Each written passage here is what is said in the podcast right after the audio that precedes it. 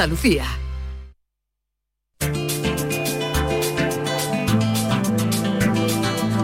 En Canal Sur Radio, Destino Andalucía, con Eduardo Ramos. La gastronomía y el turismo son dos campos que de un tiempo a esta parte cada vez se relacionan mucho mejor.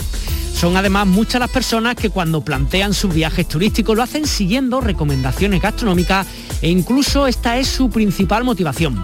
Por ello vamos a contarles algunas de estas experiencias dadas a conocer en la reciente celebración de un evento de productos gourmet llamado Fiesta Pop All Star, donde algunos de los mejores productos de nuestra tierra, como los quesos, los aceites o los ibéricos, entre otros, se ofrecen con opciones turísticas que las complementan. A renglón seguido hablaremos con el nuevo delegado en Andalucía de la Asociación Española de Profesionales del Turismo, que nos va a detallar las reivindicaciones y algunas de las propuestas de un sector, el turístico, castigado por la pandemia, pero que está muy esperanzado con la pronta vacunación de una buena parte de la sociedad española y europea. Y para comenzar nos vamos a Jerez donde en unos días regresa una nueva edición de su Festival de Flamenco que cumple este 2021 su boda de plata. Buenas tardes, les invitamos a conocer nuestra tierra de la mano de Destino Andalucía. El próximo 6 de mayo comienza una nueva edición del Festival de Jerez, una cita imprescindible en el calendario flamenco que además este año cumple un aniversario muy especial, lleva 25 años celebrándose. Con la danza como hilo argumental, el festival y la ciudad de Jerez recibe en el Teatro Villa Marta a figuras del baile como Eva Yerbabuena, Rocío Molina, Andrés Martín o María Pajés, entre otras. También habrá, por supuesto, cante y toque durante la celebración de este evento que durará hasta el próximo 22 de mayo. Una invitación en los tiempos que corren a disfrutar de Jerez y sobre todo del flamenco restaurando los vacíos en los entornos artísticos de estos últimos tiempos y además con total seguridad. Isamay Benavente, la directora de este festival. ¿Qué tal? Buenas tardes, Isamay. Muy buenas, ¿qué tal? Pues encantada de, estar con vosotros. Imagino con muchísima alegría, por primero, por poder organizar algo de cultura en la época en la que estamos y encima eh, la edición número 25 de vuestro festival, ¿no? Sí, sí, sí, sí, es un motivo de mucha alegría y de mucha celebración cumplir 25 años en cualquier proyecto cultural. Y un proyecto como este, que, además habla de nuestra cultura más autóctona del flamenco y que además trae todos los años a la ciudad de Jerez a un montón de aficionados, de personas de todo el mundo que vienen a tomar clases, a ver a los grandísimos artistas que tenemos en el flamenco, en la danza, en el baile, pero por supuesto también en el toque en el cante, pues, pues la verdad es que muy contentos, la verdad, muy, muy felices. Ahora te voy a preguntar por el cartel, pero primero quería preguntarte un poco cómo ha cambiado ¿no? esta edición 2021 del Festival de Jerez, cómo ha cambiado de la época prepandémica, ¿no? del 19, del 18, ¿en qué se diferencia el de hace un par de años, por ejemplo, con el de ahora? Bueno, eh, para empezar, hemos cambiado la fecha este año de una manera mm, excepcional y solo por este año al mes de mayo. ¿Por qué? Porque el festival se suele celebrar en torno al Día de Andalucía, en torno al final de febrero-marzo y este año la tercera ola no nos permitía celebrarlo con una cierta normalidad.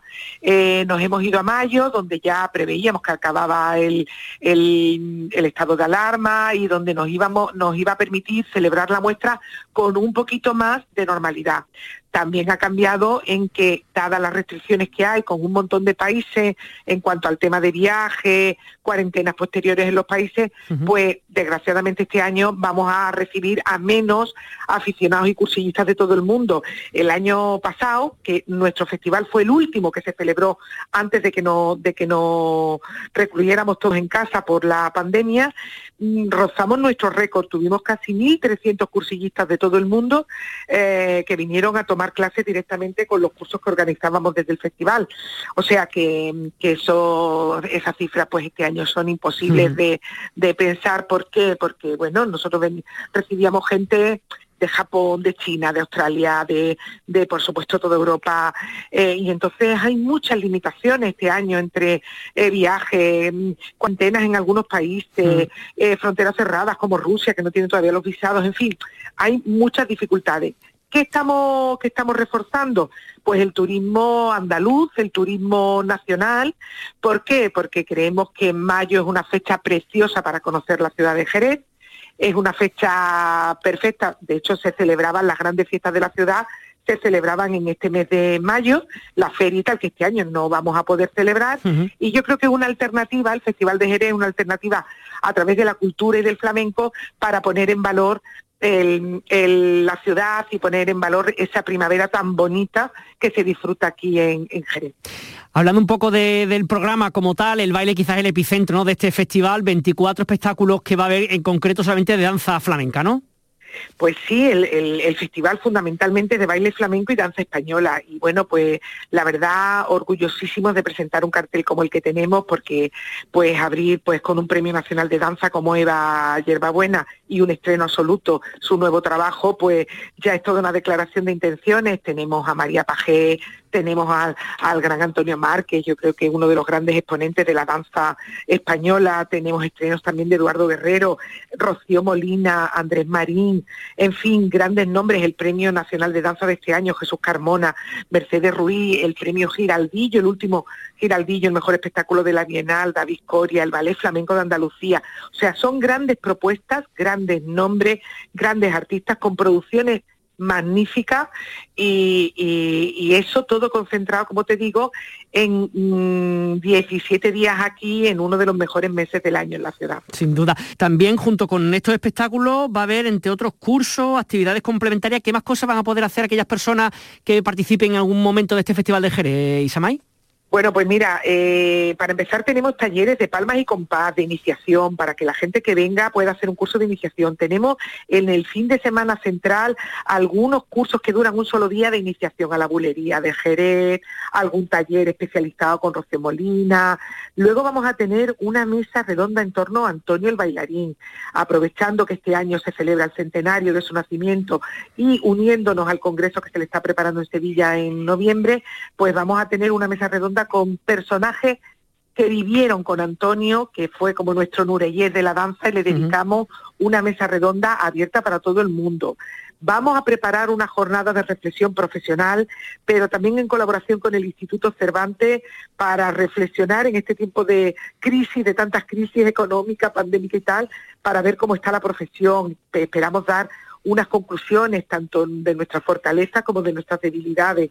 En fin, vamos a presentar un libro que hemos preparado para nuestro 25 aniversario. Y además, durante todo el festival va a haber una exposición maravillosa que estamos produciendo desde el festival en los claustros de Santo Domingo, que también eh, es un en pleno centro de la ciudad, uno de las mejores obras góticas de Andalucía, pues, pues ahí va a haber una exposición con las 25 mejores fotos que ha habido durante estos, estos años en el festival. Y hemos pedido a fotógrafos que han estado vinculados, siguiendo el festival algunos años, eh, pues grandísimos artistas. Yo le digo a ellos que son también eh, muchas veces mejores que los bailadores porque saben cuándo tirar el clip de su cámara, no saben e-, elegir ese momento donde el artista está en su esplendor.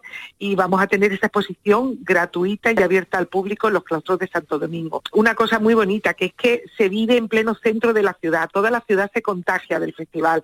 Y uno puede vivir el festival de muchas maneras, disfrutarlo con un minito de Jerez en un tabanco, irse al Consejo Regulador del Vino donde hacemos la rueda de prensa y ver a los artistas contar su espectáculo. Es decir, aunque uno no quisiera ver un espectáculo, disfrutar Jerez en la fecha del festival es una maravilla, porque tiene un montón de mm, atractivos que aunque no te quieras quedar a ver un espectáculo, no te quieras gastar ni siquiera cero euros, tienes posibilidad de disfrutar del ambiente flamenco. Samay Benavente, directora de este festival, muchas gracias por atender los micrófonos de Canal Sur Radio. Pues muchas gracias a vosotros y os esperemos aquí, os esperamos aquí en el Festival de Jerez. Destino Andalucía. Un viaje semanal en Canal Sur Radio.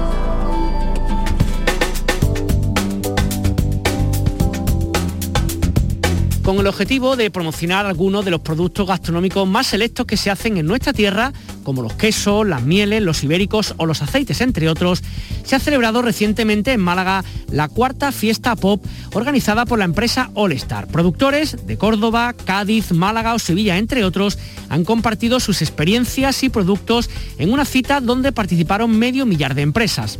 Destino Andalucía ha estado presencialmente en este evento para contarles algunas de las propuestas más destacadas. Comenzamos en Jerez, donde tiene su sede la dehesa Fuente Imbro En un entorno espectacular, a los pies del Parque Natural de los Alcornocales, se enclava un complejo de fincas donde se ha fraguado la ilusión de una familia por hacer llegar al mundo sus productos. La ganadería y la agricultura es la actividad principal de esta finca. Su responsable es Laila Wambor. Cuéntenos, ¿a qué se dedica su empresa? ¿Qué tal? Buenas tardes. Hola, buenas tardes, ¿qué tal? Bueno, pues nosotros tenemos, eh, nos ubicamos en una finca en Jerez de la Frontera y tenemos ahí una materia prima que es muy buena, como la leche de cabra. Tenemos un olivar y tenemos abejas también y almendros y ahora nos estamos dedicando a comercializar la miel de mil flores, el queso de cabra semicurado y aceite de oliva virgen extra y lo estamos vendiendo principalmente en el extranjero. Pero bueno, eh, siempre está bien acceder a ferias gastronómicas sobre todo para darnos a conocer, que hemos empezado hace muy poquito y encantados, la verdad. Aquí estamos presentando un queso de cabra semicurado, cremoso, de pasta dura y eh, procede de nuestras cabras que se crían en extensivo todos los días del año, eh, allí en la Sierra de Cádiz y creemos que el queso este está tan rico por, por, la materia prima de la, que, de la que procede. Oye, me decías que mucha parte de vuestro público ve gente de fuera, ¿no? Incluso gente de fuera de, de España, ¿no? Eh, ¿Cómo hacéis para, para, que se conozca ante tantos quesos que hay en Italia, en Francia, incluso en España? ¿Cómo hacéis para que vuestro producto sobresalga y puedan conocerse fuera de Andalucía lo que hacéis? Bueno, pues eh, antes del COVID yo iba a visitar a mis clientes al extranjero y les hacía las catas allí, yo tengo mi lista de contactos pero ahora estando la situación como está, eh, la verdad que estamos centrándonos mucho en la creación de contenido y en darnos a conocer en las redes sociales. Hacemos mucha, muchos vídeos sobre eh, lo que está detrás del producto, de dónde viene la materia prima, porque queremos también que los extranjeros vean lo que tenemos aquí en la tierra, en Cádiz. Y es verdad que tenemos unos productos buenísimos, de una calidad increíble, pero no, no, no son muy conocidos todavía. Entonces, pues bueno, estamos intentando eso, darnos a conocer también hablando un poco de, lo que está detrás del producto que imagino, no sé si tenéis ahora mismo, pero imagino también en un futuro corto, o sea, en corto plazo de tiempo, en el futuro, que también la gente pueda conoceros, ¿no? Mucha gente va de turismo, no, o iba de turismo antes del COVID todo esto a, lugares como Jerez de la Frontera y Cádiz, también será una oportunidad un poco para que conozcan dónde estáis físicamente y puedan ver un poco qué es lo que hacéis, ¿no? Sí, claro, nosotros una de las cosas que tenemos en mente, además de, bueno, comerciar los productos en el extranjero, es que vengan a visitar las instalaciones para a la hora de la transparencia también, de, que sepan lo que están, de lo que se están alimentando, que son productos saludables. Y em, un plan de futuro es que vengan a visitar las instalaciones para que vean cómo se crían las cabras, eh, para que vean el olivar, para que vean los almendros, las abejas, porque queremos también que compren el alimento por una experiencia. Entonces, pues es algo que tenemos para, después de que pase un poco la situación que estamos viviendo y también algo también para fomentar el turismo. Y en Cádiz, eh, sobre todo el queso, em, está la ruta, la famosa ruta de los quesos de la Sierra de Cádiz y quizás sí que pueda, podamos darnos a conocer un poquito más de esa forma. También tenemos algo en mente como el tema de visitas rurales, casas rurales, también para eventos y demás. Pues Laila Warburg de la dehesa Fuente Imbro, muchas gracias. Muchas gracias a ustedes. Sin duda conocer nuestra tierra, conocer Andalucía, es conocer sus parajes, sus playas, sus montañas y un montón de cosas, pero también es conocer su gastronomía. Antonio Cano es el responsable de Era Alta, Productos Ibéricos, que está ubicado en la zona del Valle del Pedroche. Antonio, ¿qué tal? Muy buenas tardes. Hola, muy buenas tardes. ¿Qué tal? Eh, sí, bueno, pues nosotros venimos de familia ganadera, eh, tanto de mi abuelo, mi bisabuelo, mis padres, y después empecé yo con el campo, que empecé hace cinco años, y le dije a mi padre que, que bueno, que yo quería vender nuestra propia producción, que era mi ilusión, más que nada. Y eh, empezamos hace cinco años, bueno, la verdad que, aquí estamos y, muy bien. Ahora mismo y más con lo que estamos pasando, ¿no? Eh, con estos eventos, con estos eventos son los que nos están ayudando a, darnos a conocer, porque ahora mismo está la cosa muy parada, ¿no? Y la verdad es que muy contento, muy contento de que, de que venga la gente, de lo que nos conozca, que conozcan nuestro producto. Eh, ahora mismo, hoy por hoy, tengo el 80% de mis ventas fuera de España. Pero gracias a Dios estoy, estoy pudiendo vivir, pudiendo mantenerme porque la verdad que muy bien. imagino que bueno, que mm, aquellas personas que ya conozcan vuestros productos y que vengan de turismo a nuestra tierra Andalucía irán a buscar, no sé si también conocéis vuestro espacio donde estáis, ¿habéis tenido un poco de interacción con los clientes? Sí, sí, claro que sí, nosotros eh, una, de, una de las formas de, hacer clientes y de poder vender es invitarlos a, nuestra dehesa, a, los Pedroches, el Valle de los Pedroches, en Villanueva de Córdoba. Y bueno, pues allí le enseñamos nuestra, nuestros animales, porque nosotros tenemos desde lo que es las parideras de las cochinas hasta que curamos el, jamón. Y nosotros pues le enseñamos todo el proceso, eh, comemos allí en la, en la finca, la verdad que echamos un día o un fin de semana eh, muy agradable. Todo el mundo cada vez que va allí a los Pedrochas, a la dehesa, no sé, eh, se quedan mirando los árboles, se quedan mirando las paradas como diciendo que, están en otro mundo. Yo la verdad que ya estamos acostumbrados, mi todo el mundo allí estamos acostumbrados, ¿no? Pero claro, vienen de las ciudades, vienen, no ven las encinas, es un bosque, que eso en realidad es un bosque de, de encinas. Al final luego se agradecen todo, no solo nuestra empresa, ¿no?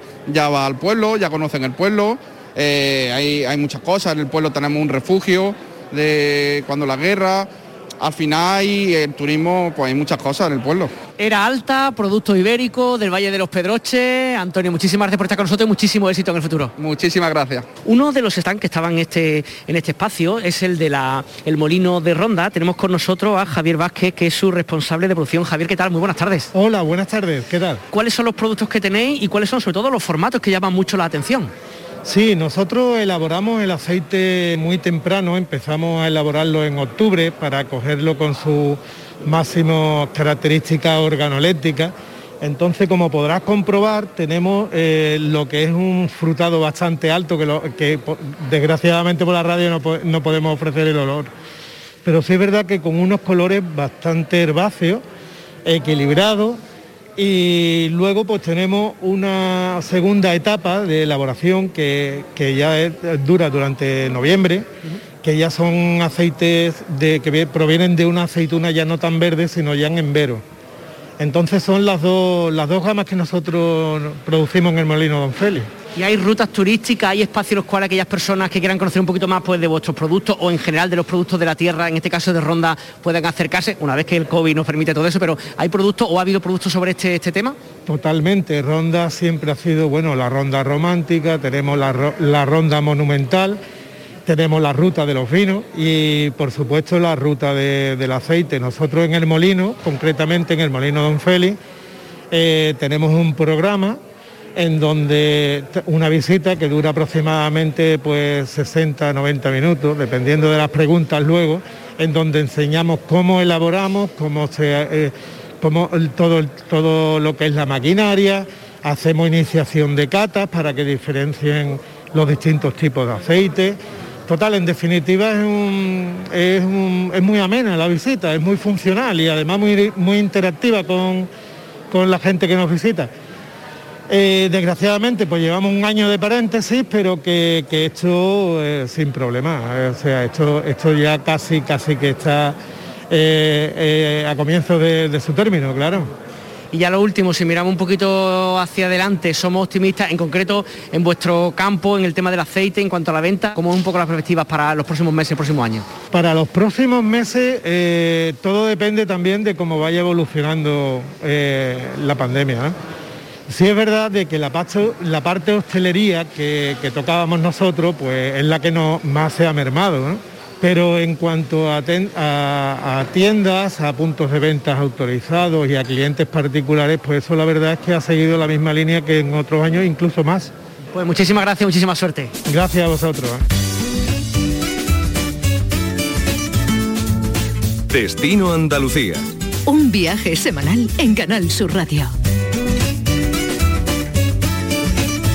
En los tiempos en los que corren, cuando ya se está hablando, incluso ayer conocíamos que se habían ofertado casi dos millones y medio de plazas para volar al aeropuerto de Málaga en, los meses de mayo a julio, o cuando se conoce también las dificultades que hay con la vacunación y todo esto, es verdad que es muy importante pues aquellos sectores dentro del turismo que están trabajando pues un poco con las luces a, mm, digamos a largo recorrido, ¿no? ¿Qué, se puede hacer pues para los próximos meses, para el verano, para el otoño, incluso para el invierno, para ver un poquito por dónde se puede, se puede andar?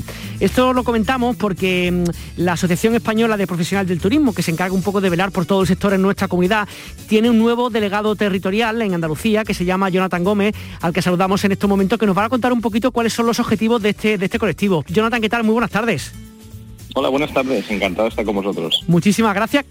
¿Cómo está el turismo en Andalucía en este momento en el que nos encontramos y cuáles son los pasitos que ya se están dando o que hay que dar para intentar reubicarnos cuando esto de la vacuna ya sea una realidad y, todo el mundo tenga ya puesta sus su dosis? Bueno, yo creo que eh, el turismo de Andalucía está preparado. preparado, listo y en la casilla de salida. Yo creo que tanto el sector empresarial como los destinos andaluces han trabajado durante toda esta pandemia, no lo han dejado de trabajar y creo que es algo digno de mencionar. Y todo el mundo ha estado trabajando en poder poner eh, y preparar todas sus instalaciones, todos los destinos, adecuarlo todas las medidas de seguridad a los nuevos paradigmas que, tenemos que hacer frente ahora en cuanto todo vuelva a la normalidad. Y yo creo firmemente que somos uno de los destinos más preparados de Europa para volver a recibir turistas. Porque imaginamos que digamos la oferta en nuestra comunidad y en, el caso también de, la provincia de Málaga es enorme, el sol, la playa, la naturaleza, los eventos, en fin, hay como una amplia gama de, de ofertas para los públicos que pueden venir de todas partes del mundo, ¿no? Exacto, yo siempre digo que esta tierra es, una tierra de privilegiados para los turistas, porque al fin y al cabo responde a todas las motivaciones turísticas que, podamos imaginar, tú lo comentabas, ¿no?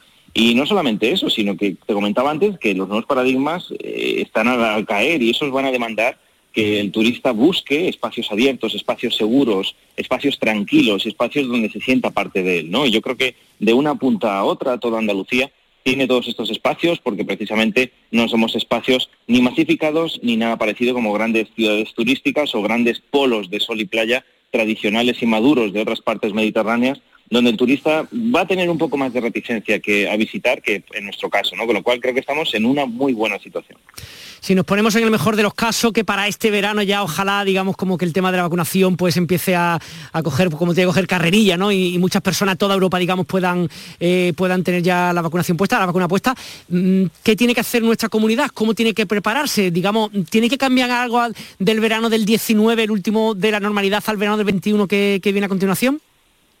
Bueno, pues simplemente adaptarse a, todas aquellas, todos aquellos requerimientos que los turistas ahora mismo tengan, ¿no? Tenemos que tener una cosa muy en cuenta siempre y es la cultura del turista.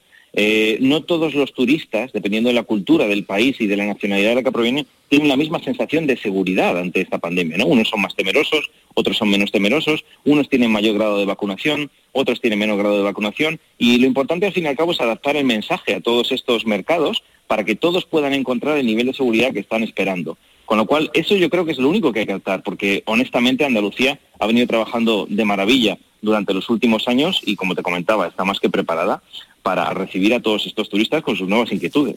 Una de las cosas que ha hecho referencia Jonathan es un poco el tema del turista que a lo mejor a partir de ahora todas las personas que vamos a viajar pues eh, valoremos mucho más positivamente el tema de los espacios abiertos.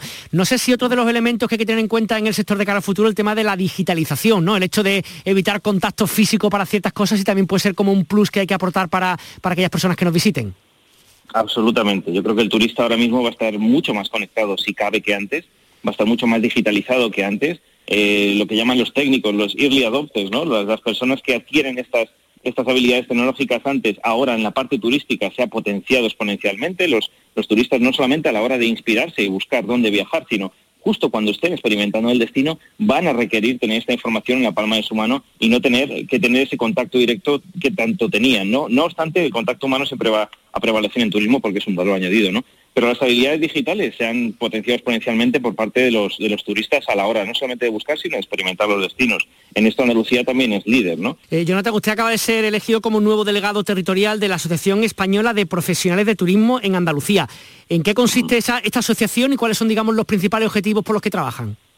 Bueno, pues es la asociación decana de los profesionales del turismo en España. Va a hacer casi 55 años que esta asociación existe, como podrás comprender. Es una asociación eh, con muchísima solera y que ha reunido durante décadas a los mayores profesionales del turismo, los padres de todo nuestro sector en toda España, ¿no? que empezó con el sol y playa y que se ha diversificado en tantos segmentos como comentabas antes, ¿no? Los objetivos principales que nos marcamos es dignificar la profesión turística, los profesionales turísticos, eh, recalcar la importancia de la multidisciplinaridad y los beneficios positivos que tiene la actividad turística en los territorios y también nos marcamos como objetivo principal la creación del colegio profesional de colegio profesional de profesionales del turismo, eh, tal igual como han hecho en, Cataluña con el colegio de profesionales del turismo de Cataluña o como van a hacer en Madrid. Eh, creo que es una demanda histórica de todas las personas que nos hemos estudiado y hemos trabajado en turismo durante décadas poder tener un colegio profesional como otros compañeros de otras profesiones, ¿no? Para dignificar nuestra profesión independientemente del cargo que ocupes o del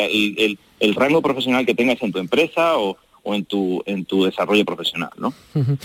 Sabemos que el verano del 21 no va a ser para nada como el verano del 19, eso está claro un poco por la fecha en la que estamos y por la circunstancia en la que nos movemos, pero si miramos un poquito más a más largo plazo y nos ponemos en el verano del año que viene, ¿podríamos empezar a tener ya cifras parecidas a las que teníamos antes de la pandemia en nuestra comunidad? Bueno, yo suelo ser bastante prudente siempre y aquí no voy a dejar de serlo. No lo podemos saber. Yo creo que esta pandemia si nos ha demostrado algo es que eh, el ser humano es muy, muy débil y muy voluble. Nadie nos dice que el año que viene puede haber otra pandemia de vete tú a saber qué. Lo único importante es eh, que podamos estar preparados, eh, que el sector turístico sea un sector que esté preparado como lo está haciendo y de ejemplo ante otros sectores de cómo preparar todas las instalaciones, todos los destinos con seguridad y con tranquilidad. Y creo que lo estamos haciendo para que en caso de que vuelva a ocurrir, no tengamos que tener pues digamos, esta separación entre la vida normal y el turismo como hemos tenido en este último año, ¿no? Honestamente, si todo fuera como, como parece que va a ir y con el ritmo de vacunación, no como el que están teniendo otros países, que es mucho más alto que el nuestro, pero en 2022 ojalá podamos tener unas cifras eh, importantes, pero yo creo que no es muy prudente pues poder avanzar cifras porque nadie sabe qué es lo que va a pasar de un día para otro tal y como está la situación. Jonathan Gómez, delegado territorial de la Asociación Española de Profesionales del Turismo en Andalucía, muchas gracias por atender los micrófonos de Canal Sur. Que tengan muy buena tarde. Gracias a vosotros, buenas tardes.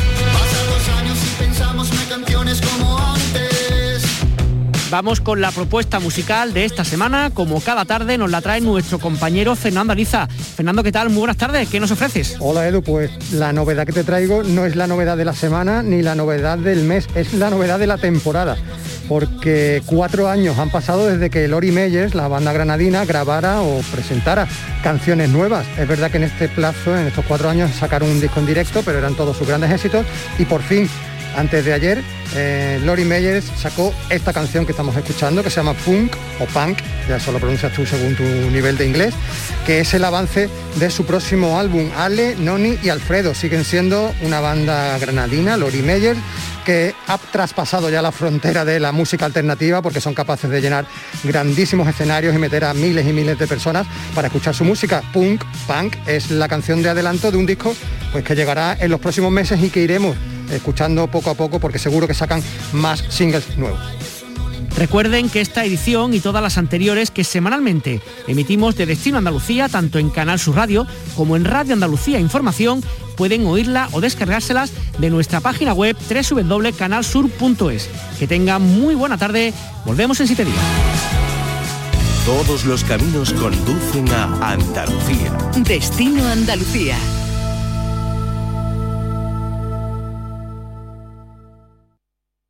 Canal Sur Radio Sevilla, la radio de Andalucía. Acércate a la primavera en tu barrio. Compra en tu barrio. Compra en Calle Feria. En la Asociación de Comerciantes de Calle Feria hemos preparado para ti grandes sorpresas y regalos. Repartimos mil euros en cheques de consumo. Compra en tu barrio. Compra en Calle Feria. Organiza Asociación de Comerciantes de Calle Feria. Patrocina Junta de Andalucía. Consejería de Transformación Económica, Industria, Conocimiento y Universidades. ¿Le preocupa la salud dental de sus hijos? En la Clínica Dental Aroca atendemos totalmente gratis con el Plan Dental Infantil de la Junta de Andalucía a los niños de entre 6 y 15 años. En este país Sevilla, Clínica Dental Aroca, los mejores profesionales para sus tratamientos dentales. Pídanos cita en dentalaroca.com.